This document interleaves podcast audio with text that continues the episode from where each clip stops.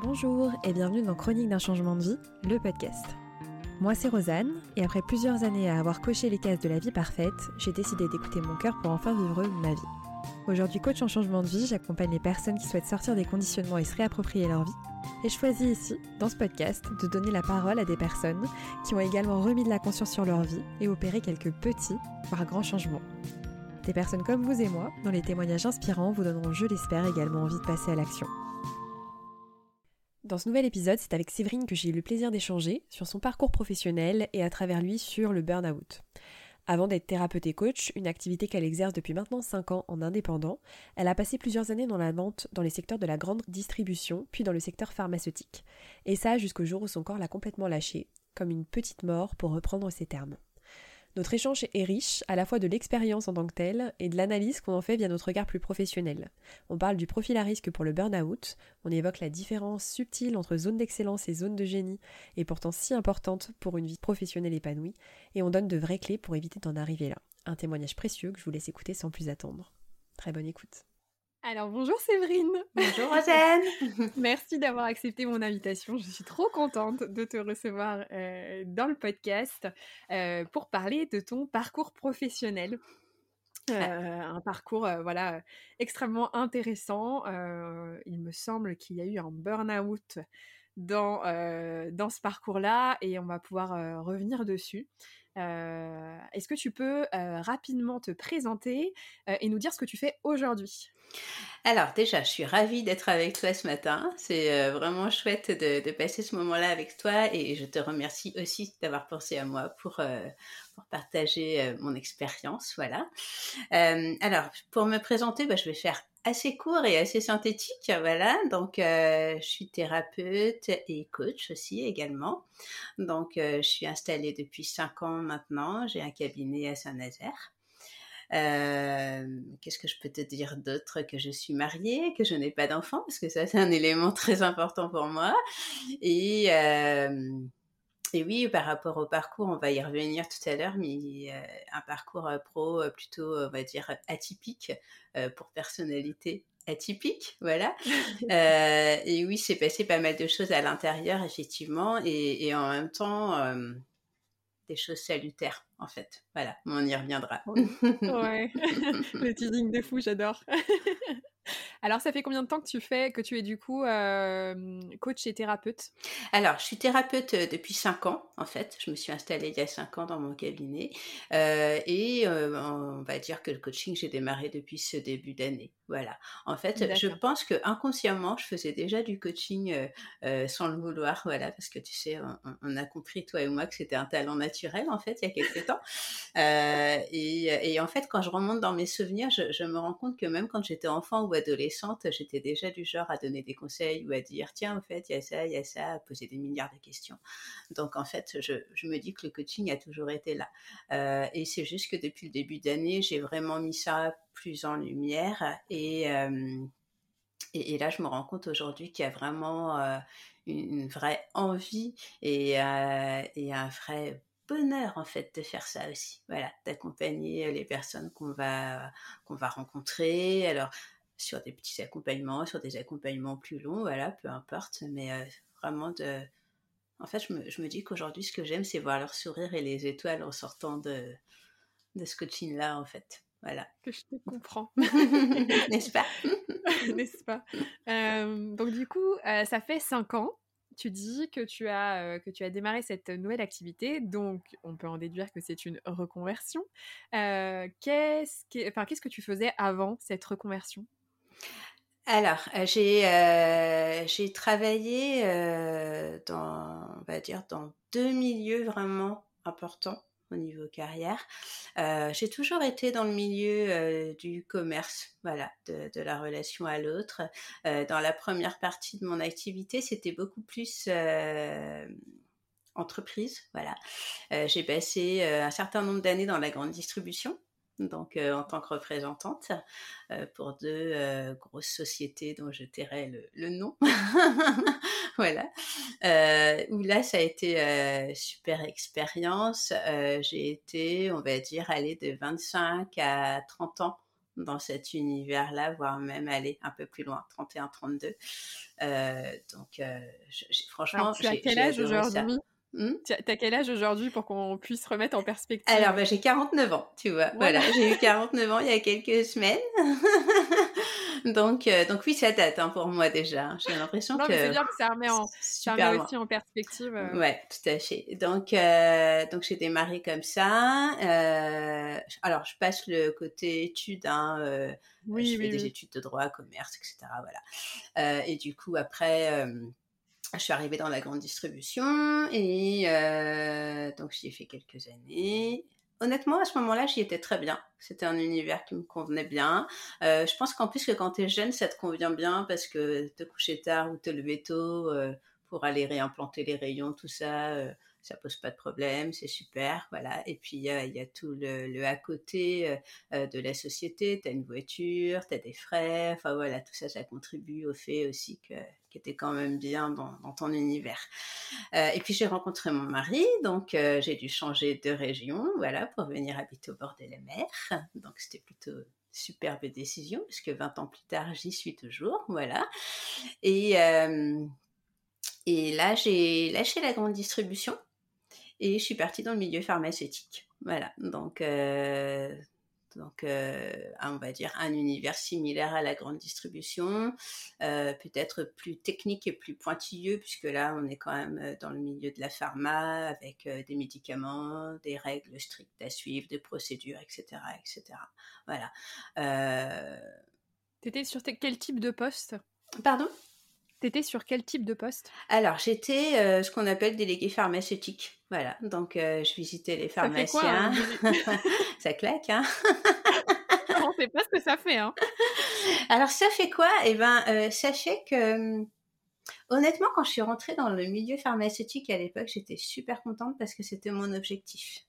Voilà, en fait, je sortais de la grande distribution et j'avais pour objectif d'intégrer le milieu pharmaceutique. Euh, parce que j'avais des amis qui travaillaient, euh, parce qu'il y avait euh, il y avait tout un univers qui me plaisait à ce moment-là, où, je devrais te dire plutôt si j'étais complètement honnête, je pensais que cet univers me plaisait. Et c'est quoi lui Alors du coup, qu'est-ce que tu comprends dans l'univers? Qu'est-ce que qu'est-ce que tu y mettais? Alors en fait, je trouvais ça très très valorisant voilà, je trouvais ça très valorisant, je trouvais ça très enrichissant, euh, je trouvais ça euh, vraiment d'utilité presque publique, tu vois, de travailler pour les laboratoires, euh, d'aller vendre des médicaments pour soigner les gens. Enfin voilà, en plus il y avait une formation comme ça sur les pathologies et tout. Et puis c'est vrai que bah, comme moi je suis du genre à vouloir comprendre les choses constamment, bah, de comprendre les maladies, comment ça fonctionne et tout ça, ça m'intéressait aussi beaucoup. Donc je te dirais qu'il y avait un côté très prestigieux dans cet univers-là. Voilà. Euh, en apparence, ok. et, euh, et c'est ce qui a fait que j'y suis allée et, euh, et, j'y ai passé pratiquement 15 ans avec des hauts et des bas, hein, voilà, soyons clairs. et, c'est vrai qu'aujourd'hui, je me rends compte en fait, et je me pose encore la question à certains moments, pourquoi Pourquoi j'y suis allée en fait. Voilà. Donc, euh, pourquoi j'ai fait ça? Pour, Pourquoi j'ai pas compris à un moment donné que c'était pas mon univers? Pourquoi j'ai pas compris que c'était pas moi? Euh, Pourquoi j'ai pas compris euh, que Est-ce que, est-ce que on pourrait dire que tu savais pas forcément ce que tu étais? Oui, tu étais? Ah ben, clairement oui. Je pense qu'à ce moment-là, je, je ne savais pas qui j'étais en fait. Alors, je savais que j'étais Séverine, voilà. Je, savais qui j'étais à titre personnel dans ma vie privée, avec ma famille, mes proches, mes amis, parce que là, je suis toujours restée la même personne. Mais c'est vrai que dans ce milieu professionnel, à un moment donné, je, pense que vraiment, je ne savais pas qui j'étais, ou je ne savais pas comment je fonctionnais, en fait. Ou je te dirais même plus que je ne savais pas ce dont j'avais besoin, vraiment, à ce moment-là. Et, j'ai vraiment cette impression que, que tout ce que j'ai vécu dans ces moments-là, je, je l'ai vécu et, plutôt bien vécu. Euh, mais en fait, au final, qu'est-ce que ça m'a apporté En fait? Où mmh est-ce que ça m'a enrichi? Où est-ce que ça m'a nourri? Et, et, là, je te dirais que, bah, hormis sur un plan financier, sur le reste, rien. Ouais. Alors c'est intéressant parce que euh, on dit hormis sur un plan financier, rien. Mmh. Et euh, euh, pour bah, beaucoup de personnes qui se posent ces questions-là aujourd'hui, hein, qui sont dans le cas que dans la situation que tu vivais peut-être à ce moment-là, bah, le, le, côté financier c'est c'est énorme. C'est ce qui fait d'ailleurs que c'est souvent, enfin c'est en tout cas un des blocages principaux de d'une d'un changement en fait, parce qu'on se dit oui, mais là, ça m'apporte ma sécurité financière, ça me permet de payer. Alors, je sais pas si à l'époque, tu avais ça, le crédit de la, le crédit de la maison, ou j'en sais rien. il y avait tout ça, il y avait tout ça. Euh, mais, mais en même temps, tu vois, encore une fois, comme on l'a déjà évoqué toutes les deux, il n'y avait pas ce, ce, souci de se dire euh, l'argent, l'argent, l'argent. Voilà, c'était pas. En fait, tu sais, c'est. On va pas se voiler la face, dans le milieu pharmaceutique, on gagne très bien sa vie. Euh, mais en fait, je me suis vite rendu compte que l'argent n'était pas mon moteur. Ah. En fait, l'argent, c'est c'est euh, c'est pas mon moteur en fait. Je, je me lève pas le matin, même aujourd'hui, en me disant je dois gagner de l'argent. C'est pas ça. Et en fait, à cette époque-là, je, je n'étais pas non plus en train de me dire ça. Donc en fait, je me suis vite rendu compte à un moment donné que c'était pas mon moteur. Donc c'est là que j'ai commencé à, à, cogiter en fait et à, ressentir des choses et à me dire bah alors ok si l'argent c'est pas ton moteur pourquoi tu fais ce métier là ah.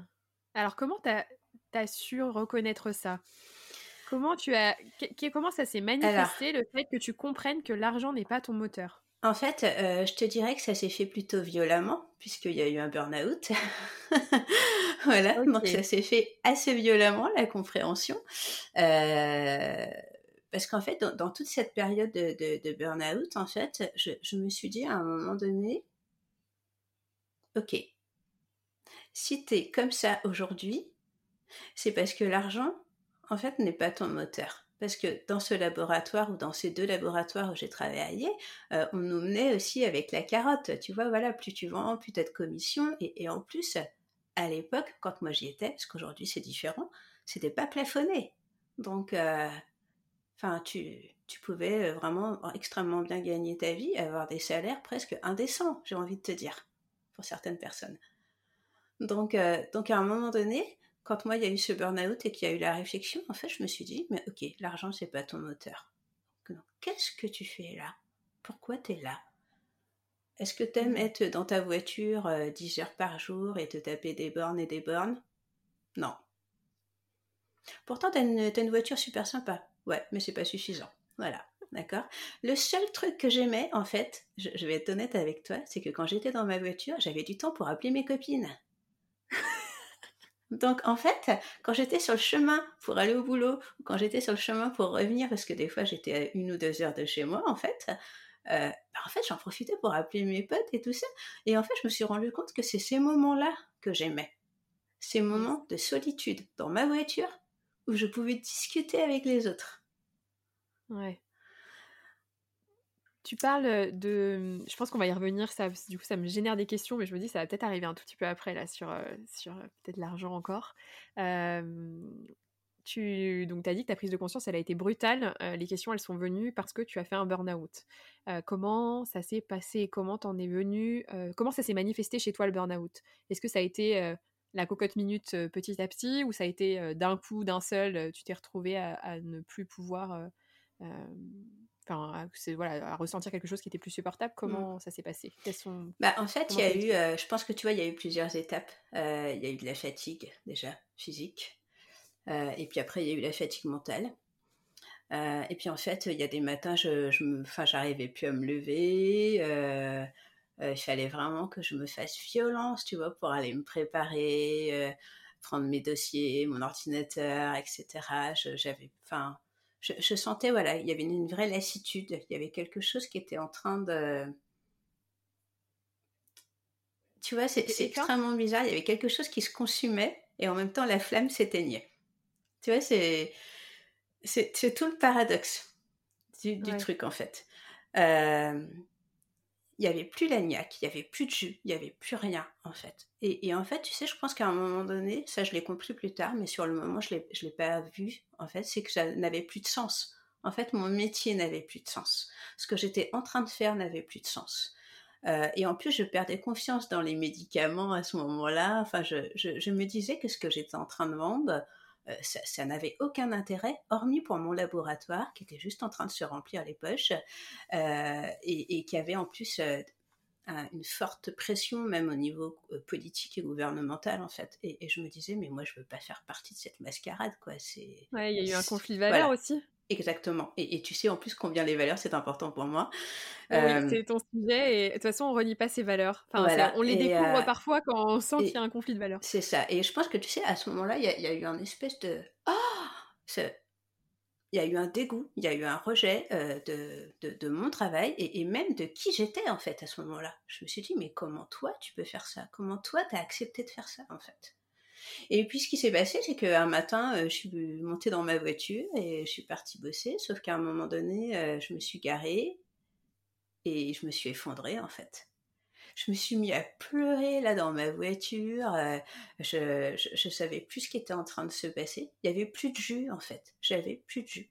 Et tu sais, souvent, je, donne cette comparaison quand j'en parle même encore avec certains clients aujourd'hui.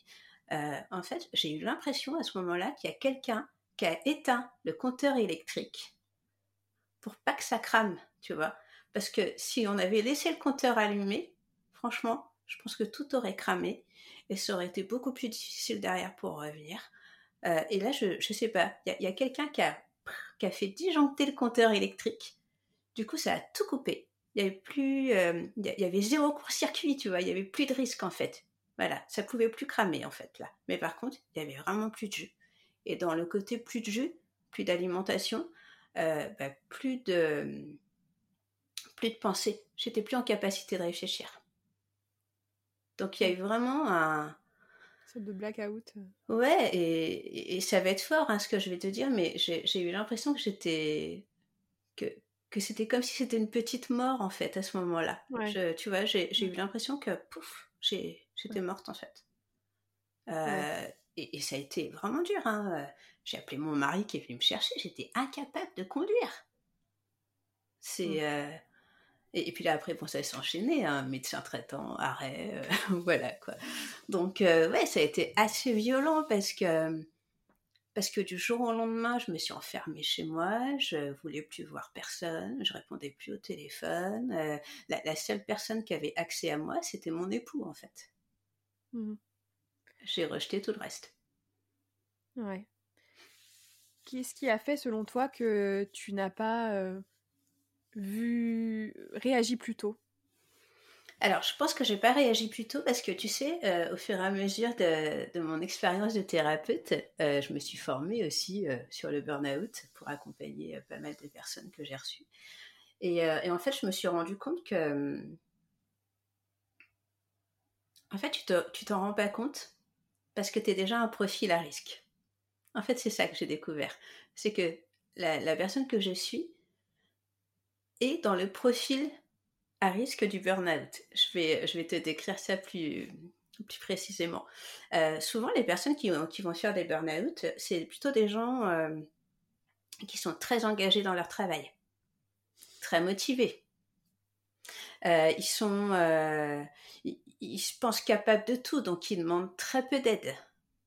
Ils sont perfectionnistes, ils sont idéalistes, euh, ils ont vraiment, euh, tu vois, cette capacité énorme à porter une euh, charge de travail très lourde. Ils se plaignent jamais, voilà. Et, c'est pour ça que je te dis que déjà, je pense que quand on se connaît et qu'on connaît son profil, bah si moi j'avais su tout ça avant,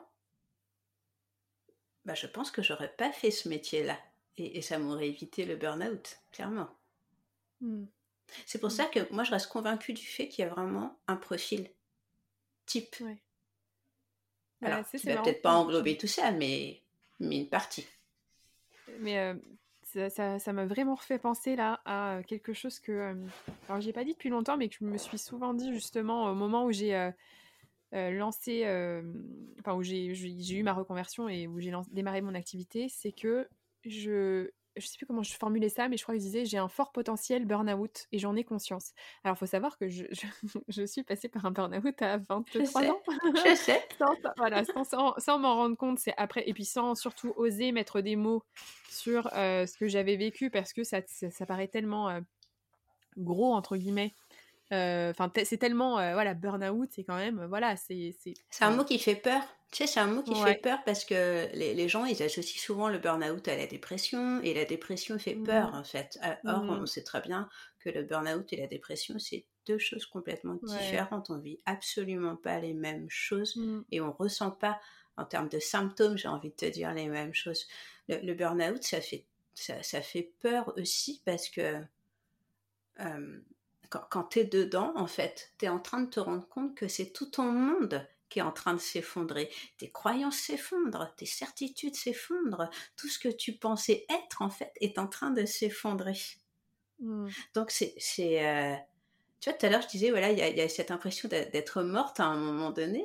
Euh, mais pour mieux renaître derrière, parce qu'après tu prends conscience de ça et tu prends conscience de ta renaissance et de qui tu es vraiment et de toute cette puissance en plus que tu as à l'intérieur de toi. Euh, mais il y a. Mais tu connais aussi, tu connais aussi, enfin. Tes travers. ouais, et en fait c'est super intéressant ce que tu disais sur le profil parce que moi, je, en fait, avant même de, de faire ce, ce burn-out-là, ce que j'avais commencé à identifier dans ma façon de fonctionner, c'est que j'ai besoin d'avoir un os à ronger, c'est-à-dire j'ai besoin d'être passionnée par quelque chose. Et donc, il y avait euh, donc mes études. Mmh. Euh, au niveau de, de, mon job, du coup, j'aimais bien euh, ce que je faisais. L'ambiance était pourrie, mais j'aimais bien ce que je faisais. Et j'avais mon mémoire à l'époque, qui était le truc qui, en fait, qui, j'ai besoin d'avoir quelque chose qui obnubile mon esprit, en fait. Et je savais déjà qu'après, en fait, j'allais avoir un truc obsessionnel. Mmh. J'ai fait un burn-out à ce moment-là, à la fin de mes études, parce que la, bonne partie de mes études euh, dernière année de master. Euh, et ensuite, il y a eu voilà le sport qui est rentré. Ça a été une autre, un autre truc qui m'a obsédé, mais en génial parce que ça m'a vraiment permis moi de me reconstruire.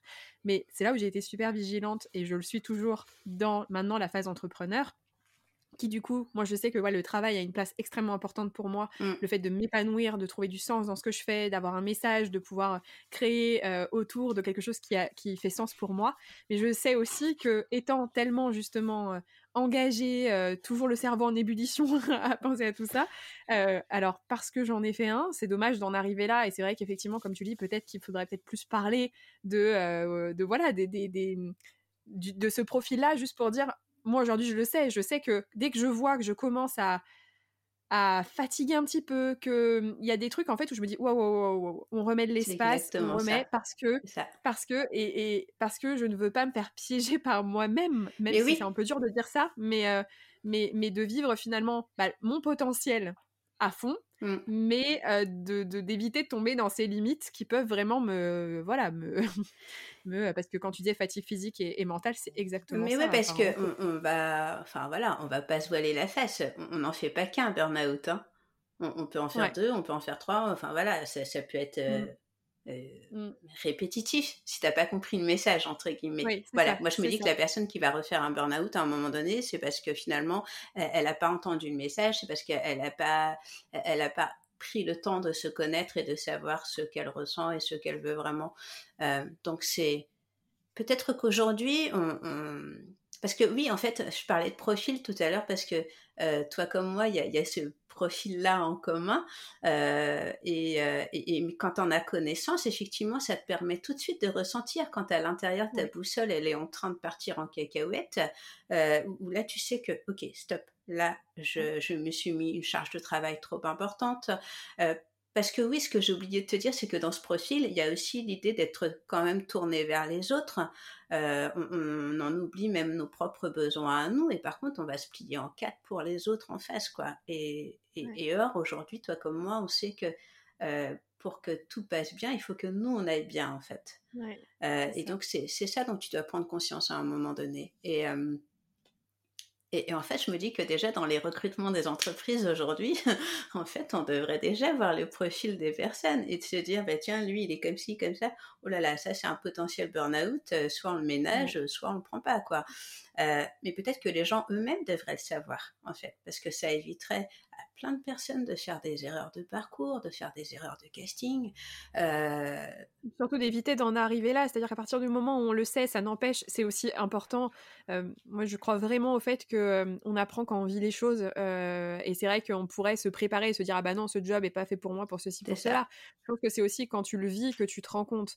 Là où je trouve que c'est intéressant d'avoir effectivement ces indications là, mmh. c'est que bah en fait ça permet juste de, de s'observer en fait. C'est ça que, qui est essentiel, je crois, dans, dans tout. Euh, dans, dans, dans, dans, toute notre rencontre avec nous-mêmes qu'on fait finalement euh, sur le tard quand on est adulte, parce que quand on est enfant, on a été conditionné qu'on nous a pas pris ça. Ouais, mais en même, temps, euh, en même temps, tu sais que quand tu es enfant, c'est vraiment toi, en fait.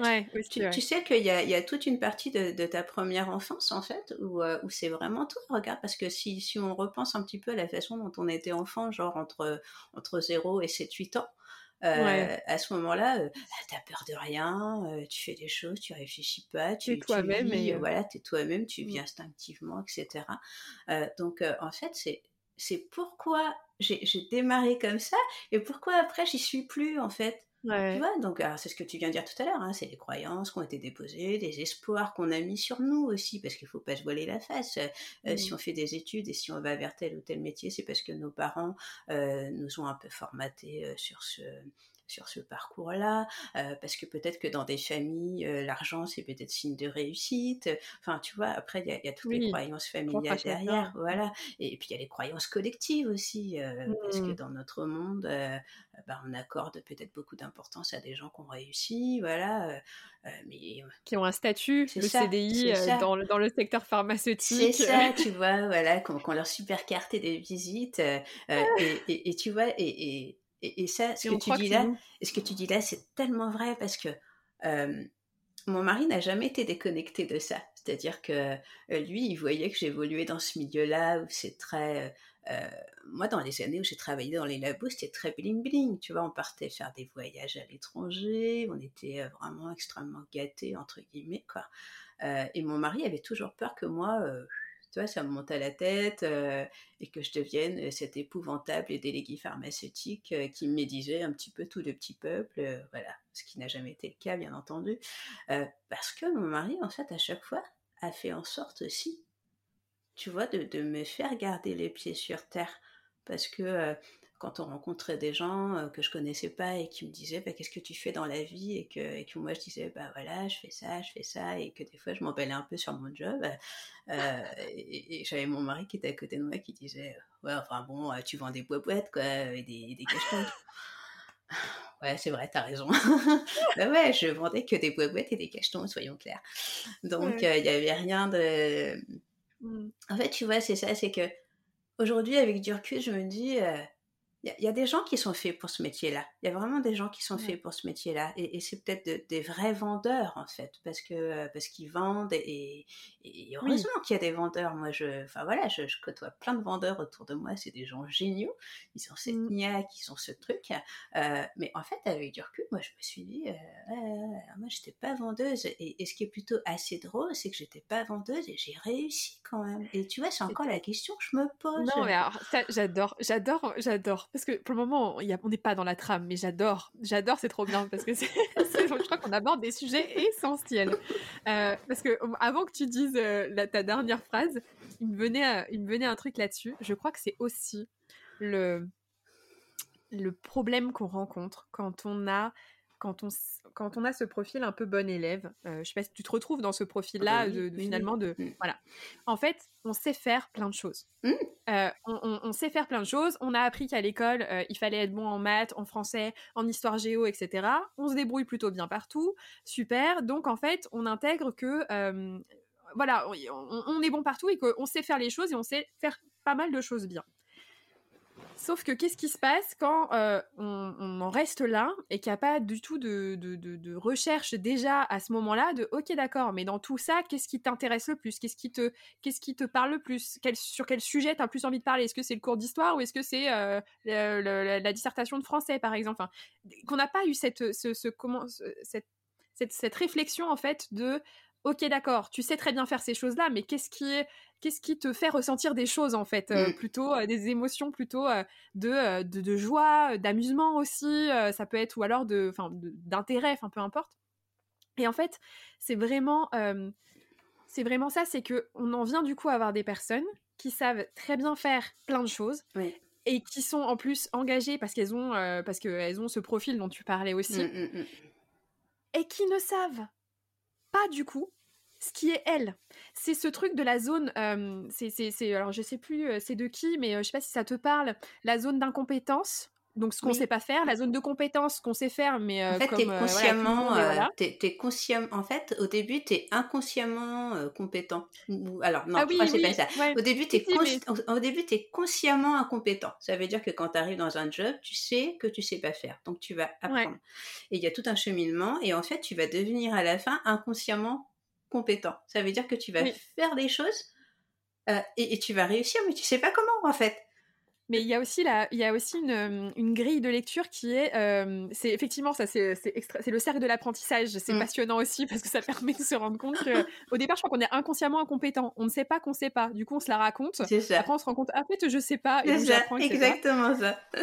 Mais l'autre, l'autre grille, c'est ce, cette grille qui, qui parle de zone d'incompétence qu'on ne sait pas faire, zone de compétence qu'on sait faire mais qui n'est pas forcément reconnue, et qui a au-dessus la zone d'excellence et la zone de génie. La zone d'excellence, c'est là où généralement on reste coincé. C'est une zone où ce sont des choses qu'on sait faire et pour lesquelles on est reconnu mmh. et valorisé. Mmh. Sauf que c'est pas notre zone de génie. Et donc la zone d'excellence, elle peut être énorme, mais la zone de génie, elle est au-dessus.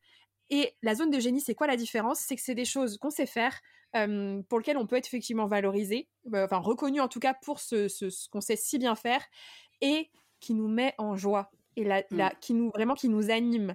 Et en fait, c'est là le piège aujourd'hui, c'est que, enfin, en tout cas, c'est pas le piège, mais c'est la difficulté à reconnaître, à avoir conscience déjà qu'il existe ces deux zones. Cette zone-là. Parce qu'en en fait, je, je, pense sincèrement que pendant longtemps, tu es dans ta zone d'excellence, en fait mais parce qu'il y a un petit côté confort aussi quelque part. Bah, bien sûr. Euh, y a, es reconnu. C'est ça. Y a, tu, tu réussis, tu es reconnu, on, fait appel à toi pour, euh, pour faire telle ou telle chose, euh, et, et, c'est super, voilà. Euh, on va même te dire, tiens, je t'envoie machin, tu vas le former, tu vas le garder avec toi pendant un mois.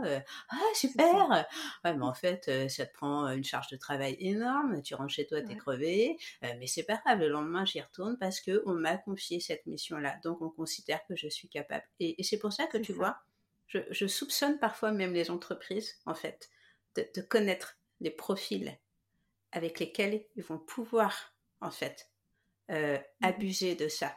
Euh, J'ai vraiment ce sentiment parfois que, que, que, dans les boîtes, en fait, inconsciemment peut-être, ils embauchent ce genre de profil parce qu'ils savent très bien ce que ça va leur apporter et que si ce profil-là, à un moment donné, il leur pète entre les mains, bah, c'est pas grave, en fait, on ira en chercher un autre. Tu vois, bah, parce qu'on sait qu'on est interchangeable, hein, parce qu'on prend conscience de ça aussi dans son burn-out, hein, qu'on n'est pas indispensable, euh, et que n'importe qui demain peut prendre notre place.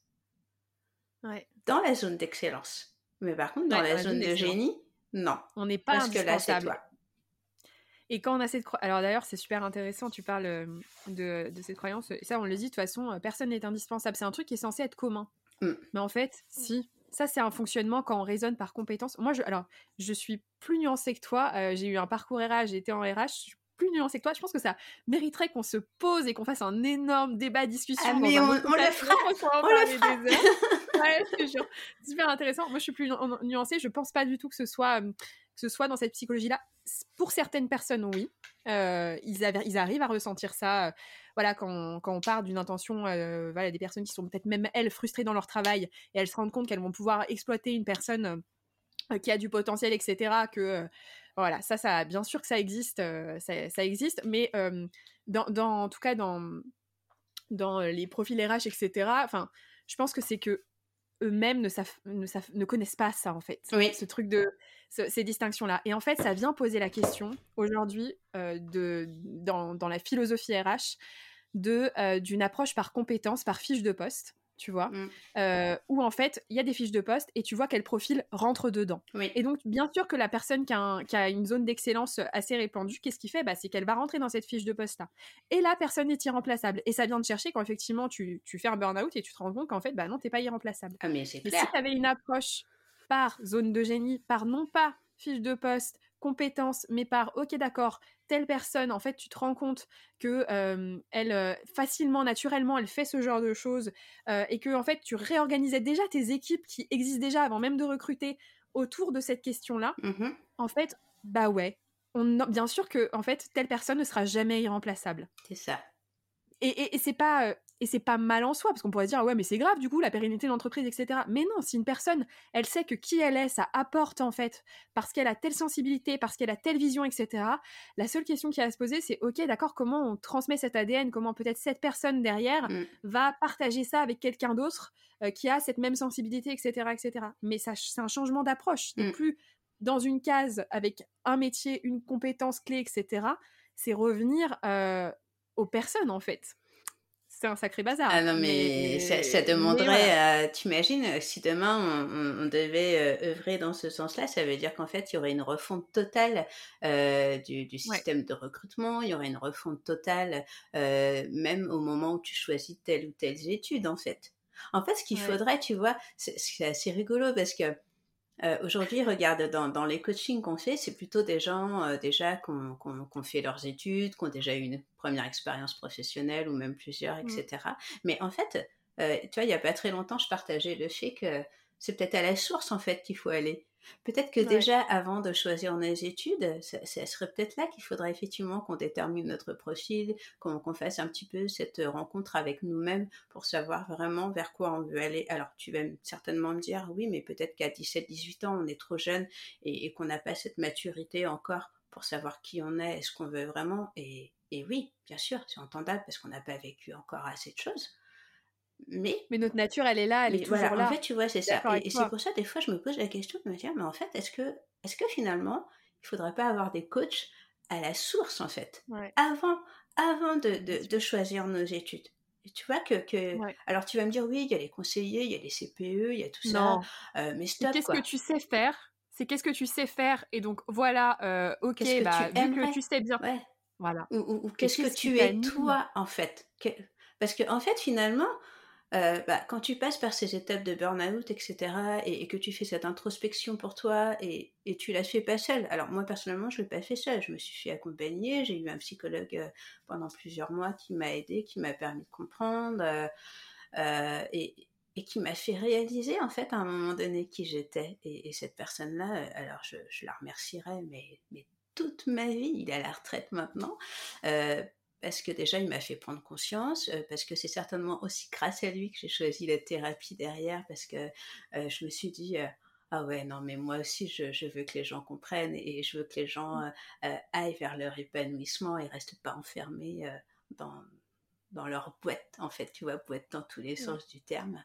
voilà. Et, et, et, en fait, je me dis, c'est quand, quand, quand tu prends conscience vraiment de ce que tu es toi et, de ce que tu veux, en fait, c'est juste génial. Euh, et, et, en plus, tu sais, je te disais tout à l'heure que quand tu es enfant, tu as déjà ce process-là. Euh, et, mm. c'est après, en fait, où tu perds ça. Et moi, je me suis posé cette question. Je me suis dit, mais comment ça se fait qu'en tant qu'enfant, on était déjà comme ça et qu'après, on le perd? Comment ça se fait que, enfant, moi, j'ai déjà pris la décision de ne pas avoir d'enfant? J'étais déjà capable de, prendre cette décision-là que j'ai tenue. Voilà. Euh, et, pourquoi après j'ai pas pris la décision de, juste prendre le temps de savoir qui j'étais moi en fait, ou ce que je voulais? Mm. En fait, c'est que du paradoxe. Mais après, tu me diras, toute notre vie, c'est que du paradoxe. Donc. Euh, non, j'ai envie de. Il y a plein de trucs qui fusent. en fait, pour faire. sur, chaque question, on va se faire un petit débat sur chaque question. Je crois que je vais créer un nouveau format, euh, si, ça, si ça vous dit, franchement. Ah ben oui, oui, oui, oui. mais oui, mais parce qu'en fait, tu vois, c'est au travers de tous ces échanges et, et, c'est au travers de cette super idée que toi tu as, voilà, de, de, nous inviter comme ça pour échanger sur un thème, mmh. euh, où effectivement, il y a plein d'autres thèmes qui vont arriver derrière. Et, euh, mmh. et, et, parce que c'est aussi, je pense que c'est aussi pour ça qu'on aime notre job aujourd'hui. C'est parce qu'on sait que mmh. ça va ouvrir tout ça et, qu'on va ouvrir tout ça avec les personnes avec qui on travaille aujourd'hui. et, et, oui, en fait, tu vois, c'est. On en revient un petit peu à ce qu'on se disait tout à l'heure, mais dans la notion de reconversion, euh, c'est juste de prendre conscience à un moment donné que cette reconversion, en fait, elle va être facile parce que c'est toi, en fait. C'est mmh. juste toi, avec toi, sans interférence extérieure, sans, euh, mmh. euh, sans euh, les croyances de papa-maman, sans la croyance collective qui va te dire Ah, bah non, faut surtout pas te lancer, tu te rends pas compte, c'est pas le bon moment, etc. Mais mmh. c'est jamais le bon moment, en fait, si tu réfléchis. Mais là où ça nous vient, ça nous vient, ça vient nous chercher dans dans quelque chose qui est très tribal, hein, qui est très ancré dans nos mémoires, mmh. dans nos mémoires hein, de, de, de l'homme préhistorique, mais cette peur du rejet des autres en fait. Il y a, en fait, quand je suis conforme, quand je suis dans la case, quand je suis, quand je peux m'identifier et tu vois, moi je suis passée par la case RH et en fait, moi j'ai, je, alors que j'étais une pipelette quand j'étais petite, que j'aimais parler, je, j'avais déjà ça, mais ça a été on m'a voilà euh, on t'a mis dans la boîte. je reste dans ma case et que je voilà on t'a mis dans la boîte et euh, voilà. En tout cas il y a eu des influences qui ont des phrases etc anodines mais qui en sont venues me créer cette croyance que je n'étais pas forcément intéressante pas forcément légitime et qu'en fait il fallait que je prenne pas de place euh, que je prenne pas de et place pas faire de vagues en fait. C'est ça. Et, il y a vraiment tu sais, c'est même plus plus loin que ça Rosanne. C'est que en fait, faut pas faire de vagues, pas prendre de place, ne rien dire, de, peur que si jamais toi tu dis ça, ça va réveiller quelque chose chez celui d'à côté, en fait. Exactement. Tu vois? Et, en fait, c'est vraiment. Ah non, non, alors, euh, oh, celle-là, on sait qu'elle a, elle a des réflexions percutantes, donc il faut absolument qu'on la mette là, parce que si les autres, ils entendent ça, ça va peut-être venir euh, leur ouvrir d'autres portes, et on veut surtout pas pour l'instant que ces portes-là soient ouvertes. Mmh. Euh, donc euh, oui, il y a plein de choses. Tu vois, on te met dans, dans, une cage, dans une boîte, et, et tu vois, je te regarde et je pense vraiment à ça en disant ça. En fait, j'emploie souvent ce terme-là. La, boîte, souvent, j'ai l'image, tu sais, du petit, euh, du petit personnage à l'intérieur, le petit Joker là, qui est sur son ressort, en fait, tu sais, qui est, qui est, tout rabougri comme ça dans sa boîte. Là, il est enfermé. Et quand tu et quand ouvres la boîte, il sort, et puis il est comme ça. Mais en fait, c'est ça, quoi. Pendant des années, t'as été dans ta boîte. Ouais, mais du coup, ce, ce, qui, est vraiment challengeant, euh, ce qui est vraiment challengeant, si tu veux, c'est cette, euh, cette mémoire qu'on a, euh, qui, est, qui sont nos peurs primaires, d'être en fait la peur de mourir. Hein, quand on revient à la base de la pyramide de Maslow, mmh. c'est la peur de mourir. C'était besoin primaires, manger, boire, dormir. C'est ça. Et en fait, nos ancêtres, être rejetés d'un groupe, quand on était euh, homme préhistorique, euh, qu'on était rejeté et qu'il fallait qu'on, en fait, on retrouvait pas une autre, euh, un, autre groupe. Hein. On savait que. Ah bah t'allais mourir. Il y avait un dinosaure qui allait passer par là. et donc en fait, c'est ça qui, c'est ça. Moi, je sais mm. en tout cas, ça a été vraiment ça le gros gros challenge parce qu'à l'intérieur de moi, je voyais bien, mais oui, mais en fait, j'ai envie de parler, j'ai envie de m'exprimer, j'ai envie de ceci, j'ai envie de cela, mais toutes mes croyances et tout. Et en fait, là où ça venait me chercher dans mes dans mes tripes, c'était ça, c'était cette peur d'être jugé, mm. d'être. Et en fait, pourquoi pourquoi on s'en fait tellement une montagne? Euh, Pourquoi on s'en fait tellement une montagne à un moment? Bah Parce que déjà, on a, on a été habitué à être accepté euh, parce qu'on ne rentrait pas dans parce qu'on rentrait pardon dans les cases qu'on était lambda RH oui j'ai ceci j'ai cela en fait je fais pas de vagues je suis accepté comme ça. Donc déjà rien que le fait de changer notre cerveau il se dit attends toi t'étais accepté ça se passait bien dans ce contexte là tu changes le contexte. Mmh. bah ça va pas bien se passer c'est juste des mécanismes. Et il y a aussi cette peur de euh, bah ouais, en fait, ça vient nous chercher dans nos mémoires de, mais en fait, peut-être que je vais être rejetée, et si je suis rejetée, je vais mourir. Mais oui, mais. plus ça aujourd'hui, en 2021. tu sais, en même temps, c'est aussi de se dire que toi, toi, t'es dans ta case, euh, avec ce fonctionnement-là, en fait, pour correspondre, on va dire, à ce qu'on attend de toi et pour pas être rejeté.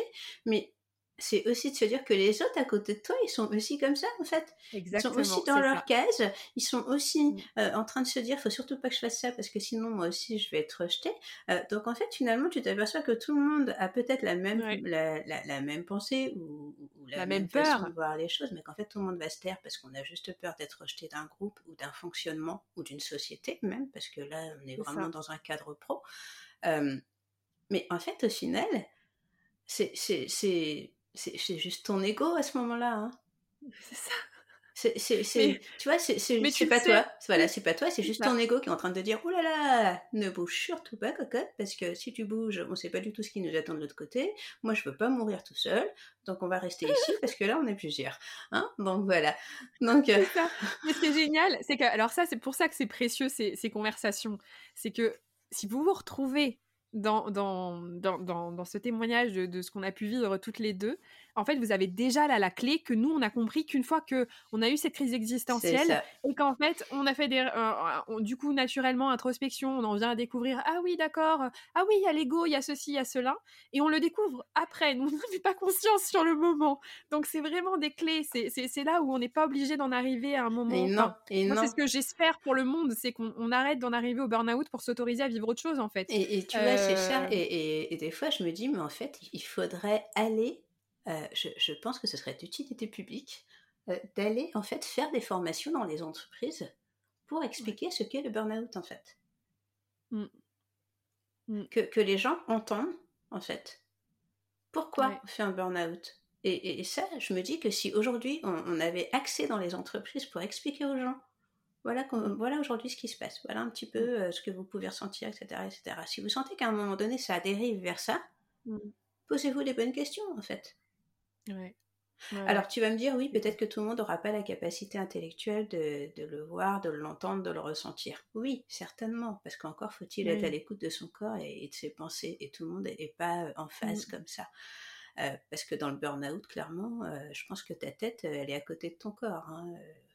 Tu es, dissocié en fait. Ta tête, est en train de ta tête est en train de te dire allez, tu y vas, tu y vas, et ton corps, il est juste en train de te, retenir derrière non, non, surtout pas, tu vas tomber c'est pas grave, tu quand même.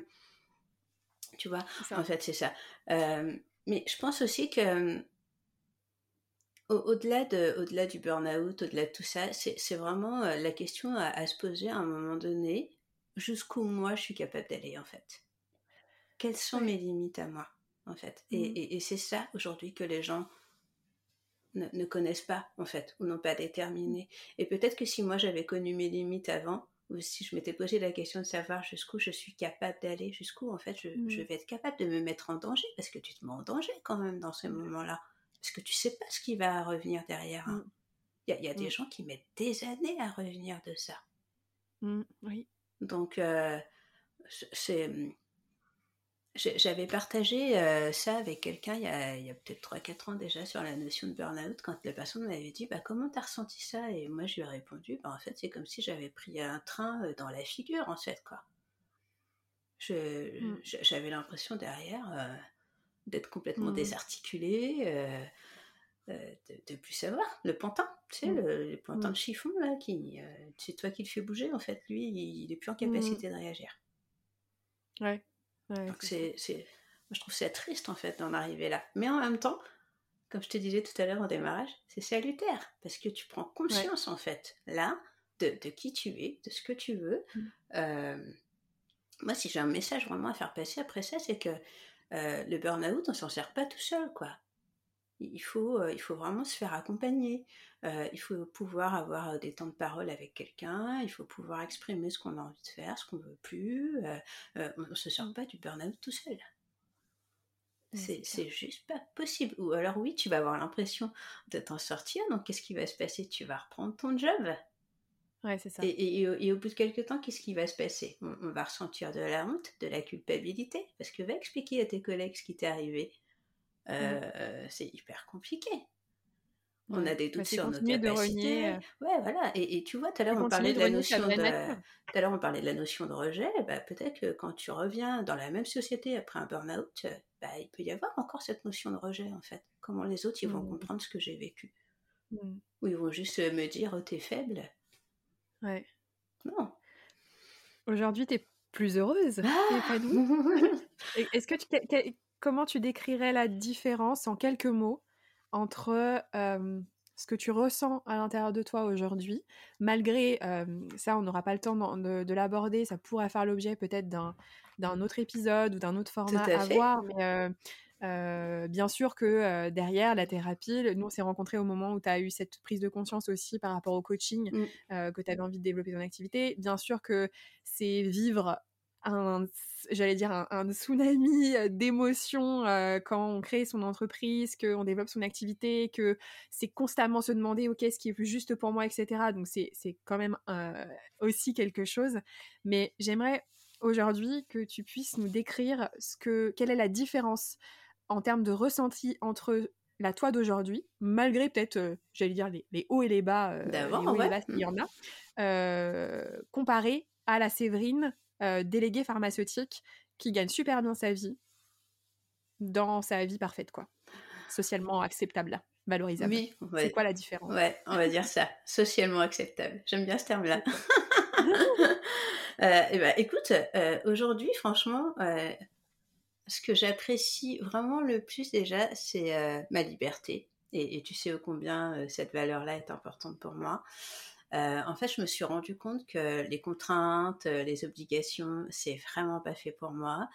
Euh, ça, me demande encore, tu vois, beaucoup de hum, d'efforts entre guillemets de, faire un planning de rendez-vous voilà ça j'ai pas le choix hein, parce que dans le cabinet ben oui c'est pas l'anarchie j'ouvre pas mes portes et je reçois pas les gens comme ça donc donc ça ça me demande un effort en fait de, poser des rendez-vous etc mmh. voilà bon allez c'est un moindre effort pour tout le reste, donc euh, c'est complètement acceptable pour moi. Euh, ce que je trouve génial, c'est euh, d'avoir pu choisir euh, mes horaires. Euh, ce que je trouve génial, c'est d'avoir posé moi-même mes jours de congé. Euh, je voilà, je, travaille pas du lundi au samedi. J'ai fait le choix de travailler que quatre jours par semaine. et, et j'ai fait le choix, voilà, de tu vois, de commencer souvent qu'à 9h30, 10h le matin. Le maxi à 19h, j'ai terminé. je je me donne cette autorisation d'avoir que un certain nombre de rendez-vous dans la journée.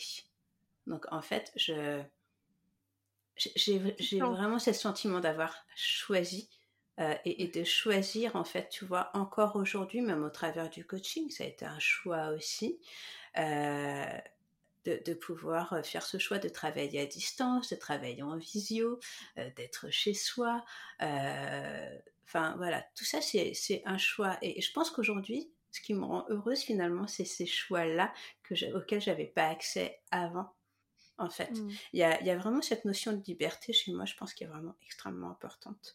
Euh, et, et, si aujourd'hui, on me dit, voilà, euh, euh, hop, on, te renferme dans ça ou on te renferme dans ça, je, je sens tout de suite que ça va pas être OK, tu vois?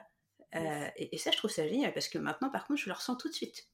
Ah Donc euh, voilà, dès, qu'on va venir me dire euh, tiens, euh, on va te proposer ça, alors ça sous-entend qu'il va falloir faire ça, il y a ça, il y a ça, et puis il faut que tu fasses un planning sur un an. Pas pour moi. alors, je vais vous donner les coordonnées de quelqu'un qui sera ah ravi de vous faire ça, mais c'est pas moi. Voilà. Non, mais c'est ça. En fait, tu... la différence, elle est dans le fait que tu ne t'adaptes plus, tu choisis en partant de toi, et ça, ça, c'est précieux. C'est, ça n'a pas de prix. Tu vois, ça n'a pas de prix. Ça, c'est une valeur énorme. Et, ça, j'ai envie de te dire que ça remplace tous les euros que tu peux avoir sur ton compte. Hein, euh, parce que parce que tu sais, des fois, je me pose souvent cette question-là, en fait. Quand, quand tu arrives à la fin de ta vie, qu'est-ce que tu mmh. retiens, en fait, finalement?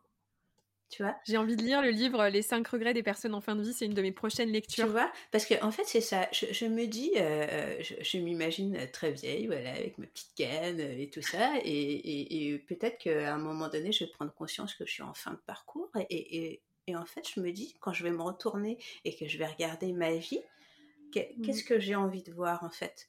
De, quoi je vais me souvenir en fait? Et, c'est là où je me dis, mais. Euh, euh, je ne vais pas me souvenir de mes voitures, je ne vais pas me souvenir euh, d'avoir été au restaurant avec Pierre Paul. Euh, je vais me souvenir de quoi en fait? Je vais me souvenir des moments qui m'ont fait vibrer, des moments peut-être où, j'ai pleuré, de joie ou de tristesse, voilà. mais en fait, de tous ces moments où, tu te sens vivant en fait. Tu sais que tu es là, tu sais que tu existes. Tout à l'heure, tu parlais euh, euh, du, fait d'être dans la nature et d'être connecté à des choses où, là, on, sent qu'il y, y, y, a un pouvoir énorme de l'extérieur sur nous à ce moment-là. Euh, moi, je me souviens d'un voyage où, j'ai pleuré pendant une heure parce que j'ai vu une tortue, quoi. Non, mais, hé, il y a quelques années, tu m'aurais dit ça, je t'aurais dit non, mais ça va pas, tu débloques. Euh, et, là, je me revois très bien, tu sais, avec mon masque pendant une heure sous l'eau en train d'observer la tortue. Euh, et je pleurais à l'intérieur de mon masque, quoi. Et, tu vois, aujourd'hui, euh, ce voyage-là, ça fait presque cinq ans maintenant. Et quand je regarde les photos, parce qu'on a filmé, je ressens la même chose, en fait. Et, et ça, je me dis, non, mais ça, ça n'a pas de prix. C'est ça, moi, que je veux garder. C'est des moments comme ça que j'ai envie d'emmener avec moi. C'est des euh, moments, c'est ça. Je crois que tu mets le doigt sur euh, le plus important dans la vie. C'est pas, euh, c'est pas ce qu'on a que ce qu'on vit concrètement. C'est mmh. les moments. C'est ça. Et, et, de quelle énergie on a envie de teinter les moments de nos vies? Moi, je suis toute chamboulée. Ouais, je vois, ça t'a touché. ouais, parce que tu as dit quelque chose, voilà, tu te sens vivante et je crois que c'est ça en fait. Et c'est ça qui est, important. Ça. Et, et en fait, c'est souvent. Alors, c'est vrai que je sais pas si c'est quelque chose qui parle.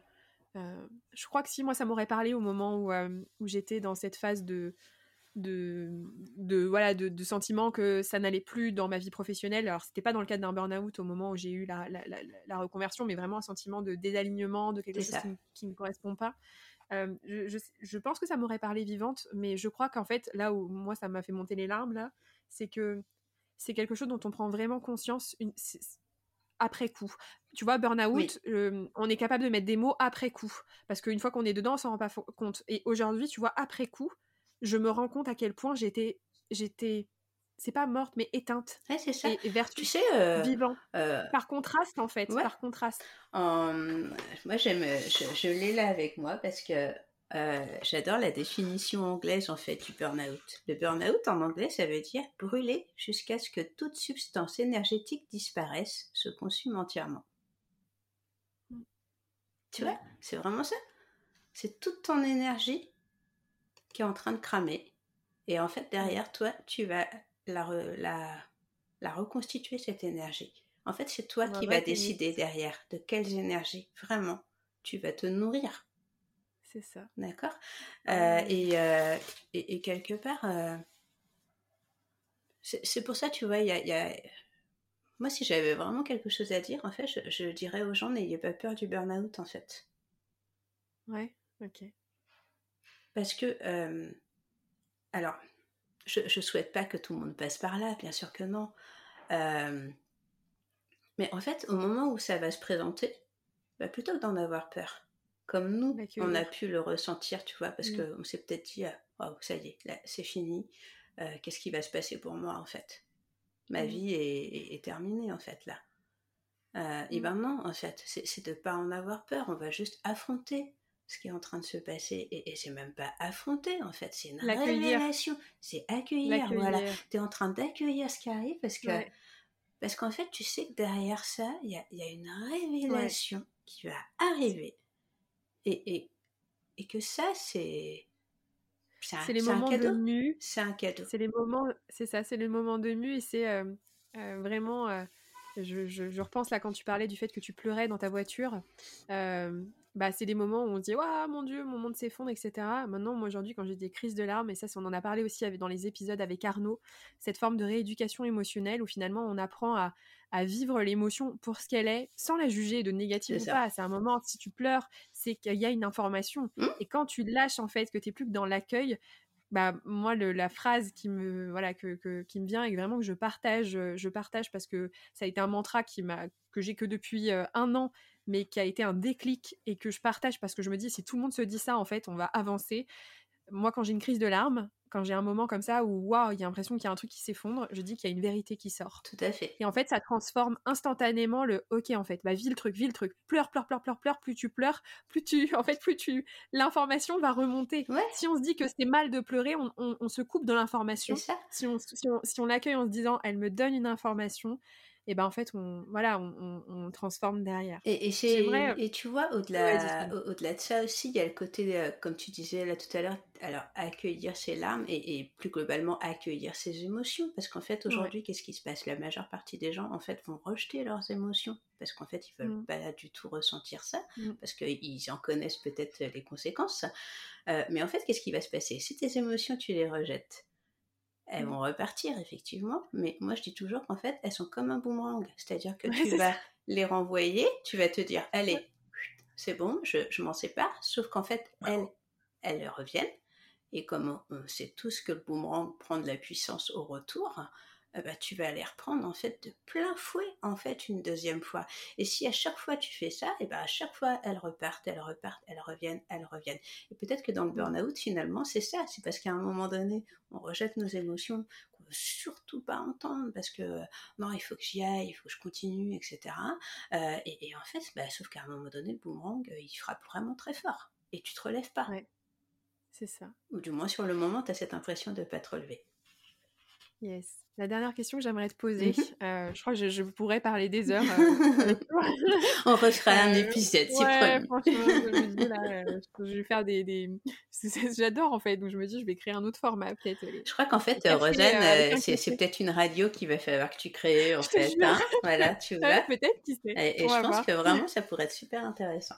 la question que j'aimerais te poser, c'est si tu n'avais qu'un seul conseil à donner une seule chose à partager à des personnes qui n'en sont, je, dirais pas dans la phase burn-out, je dirais avant, dans ce moment, justement, comme tu l'exprimais à l'instant, où on n'a on pas envie d'écouter. On sent qu'il y a un truc à l'intérieur, mais on est dans cette dualité de oui, mais non, il y a quand même euh, bah, euh, ma sécurité, c'est quand même confortable, etc. Euh, mais qu'on sent ce truc, un peu, ce premier rejet de, cette, de ces émotions, de cette voix. si tu n'avais qu'un seul conseil à donner à ces personnes-là, ce serait quoi? Alors, c'est la question un seul, ça me paraît compliqué. Euh, je, me dis que ce qui est vraiment important, c'est d'écouter. Euh, si on n'arrive pas... J'ai envie de te dire que si on si n'a pas envie d'écouter consciemment, c'est-à-dire que si on n'a pas envie d'écouter nos pensées, si on n'a pas envie euh, de venir vraiment comprendre ce qu'on est en train de se raconter, moi ce que j'ai envie de dire, c'est écouter votre corps. Notre corps, il sait avant nous. Notre corps, il sait avant nous ce qui est en train de se passer là, en fait. Euh, je vais te donner un exemple tout bête. Avant le burn-out, plusieurs mois avant, j'avais mal à l'estomac, sans arrêt, sans arrêt, sans arrêt. Et, je me disais, ouais, c'est pas grave, euh, Hein, je suis bien plus forte que ça, je prends un médicament et ça va, euh, voilà, d'accord. Sauf qu'à un moment donné, ça faisait plus rien. Et, en fait, je me suis rendu compte au moment de mon burn-out que j'avais toujours mal, donc je suis allée voir un gastroentérologue et, qui m'a juste regardé en me disant Mais vous êtes taré, vous avez un ulcère. Et il est pas récent. Hein. Ça veut dire quoi? Ça veut dire que j'ai pas du tout écouté mon corps. Alors que lui, tu vois, des mois avant mon burn-out, il était en train de me dire Stop. Alerte. Ok? Euh, Donc, en fait, si j'avais vraiment un conseil à donner, c'est que si on n'a pas envie, en fait, ou, si on ne se sent pas capable de, se confronter à nos pensées, ou, à se dire oh là là c'est pas confortable il va falloir que je sorte de cette zone là et ça va me demander un travail et une compréhension et je suis pas prêt j'ai pas envie etc bah, si on n'est pas prêt à ça, c'est juste d'écouter son corps en fait et, d'observer ce qui se passe dans notre corps. Parce qu'on sait très bien que, euh, là je te parle d'ulcère, mais euh, en fait avant tout ça il y a quoi? Il y a des nuits super agitées, il y a des mal de tête, il y a des tensions dans les épaules, dans le dos, il y a une perte de mémoire, il y a un manque de concentration. Tout ça, mmh. c'est aussi des signaux que nous envoie notre corps. Donc si on n'est pas en capacité, nous, de, venir poser la réflexion parce qu'on n'a pas envie ou parce qu'on ne veut pas voir ça, euh, bah, peut-être déjà d'écouter ce qui se passe en fait, hein, ou de juste de ressentir ce qui se passe et de pas mm. fermer les yeux là-dessus en fait. Ouais. Ouais, je ne peux que, euh, tu vois? Je ne peux que, confirmer. C'est de le faire petit à petit, euh, en douceur, quand on n'a pas eu l'habitude. C'est une vraie c'est une vraie. Ré... À chaque fois, je le dis, mais c'est une rééducation. Euh, c'est une rééducation de d'écouter. Parce que parce qu'on sait très bien aujourd'hui que, que, le corps et l'esprit, c'est une même cybernétique. Hein, ils fonctionnent ensemble. Tu peux pas les dissocier. Maintenant, par contre, on sait que dans le burn-out, il y a un moment donné, il y a une espèce de dissociation qui s'opère mmh. parce que c'est confortable pour toi. Mmh. Enfin, Mais tu autant penses que c'est confortable pour toi. Oui, c'est ça. Mais voilà, laisser la place au corps. Bah écoute, on, on va terminer avec ça. Euh, un immense merci. Merci à toi. Pour ce que tu nous as partagé. Et euh, voilà, je pense que c'est vraiment. Euh, il y a plein, plein, plein là de, de matière pour, là, pour alimenter. Voilà, peut-être, on l'espère, vous donner des, des, des ouais, on va dire des informations qui vont contribuer à, à renforcer le système un peu d'alerte parce que le burn-out, c'est un moment où en fait on, a, on, est tellement en train de renier notre propre nature qu'à un mmh. moment, le, c'est, ça qui, c'est ça qui bug. Donc autant pouvoir se dire, ok, bah, ce que je commence à sentir là, en fait, peut-être que c'est parce que je suis éloignée de ma nature et, et bah, peut-être que en fait, j'ai pas à remettre en question dans un premier temps ma sécurité parce que ça, c'est quelque chose qui fait énormément peur. Ouais, c'est se dire à côté, qu'est-ce que je peux faire Peut-être aller voir effectivement un médecin si j'ai des douleurs ou des problématiques de santé. Et puis peut-être bah, de commencer à lire un livre, de commencer à, à peut-être aller voir un thérapeute, aller voir un coach. Exactement, parce, que, parce que c'est. Franchement, c'est ça qui va petit à petit éviter d'en arriver là. ouais, parce que que ce soit coach ou thérapeute, en fait, aujourd'hui, nous, en tant que professionnels, on va avoir cette capacité d'apporter euh, un coup de projecteur à un endroit, en fait, sur ce qui est en train de se mmh. passer. On, ne va mmh. pas dire à la personne euh, Ah, vous allez changer de vie euh, du jour au lendemain et hop, c'est parti.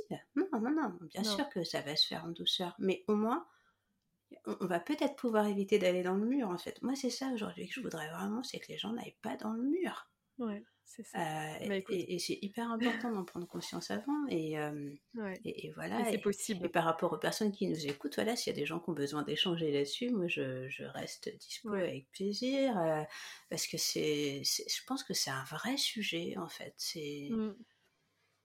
Je mettrai tes coordonnées dans. On, en parle, hein, tu vois, on, en parle du, du burn-out encore, on en parle de plus en plus, mais je trouve que ça reste encore un sujet tabou. Mmh. Euh, et, je trouve ça dommage. Je trouve ça dommage parce que parce qu'en fait finalement c'est quoi? C'est juste des révélations de nous-mêmes. Donc euh, donc c'est hyper important. C'est hyper important. Merci beaucoup. Merci à toi. Bah, à, à très bientôt. Bisous.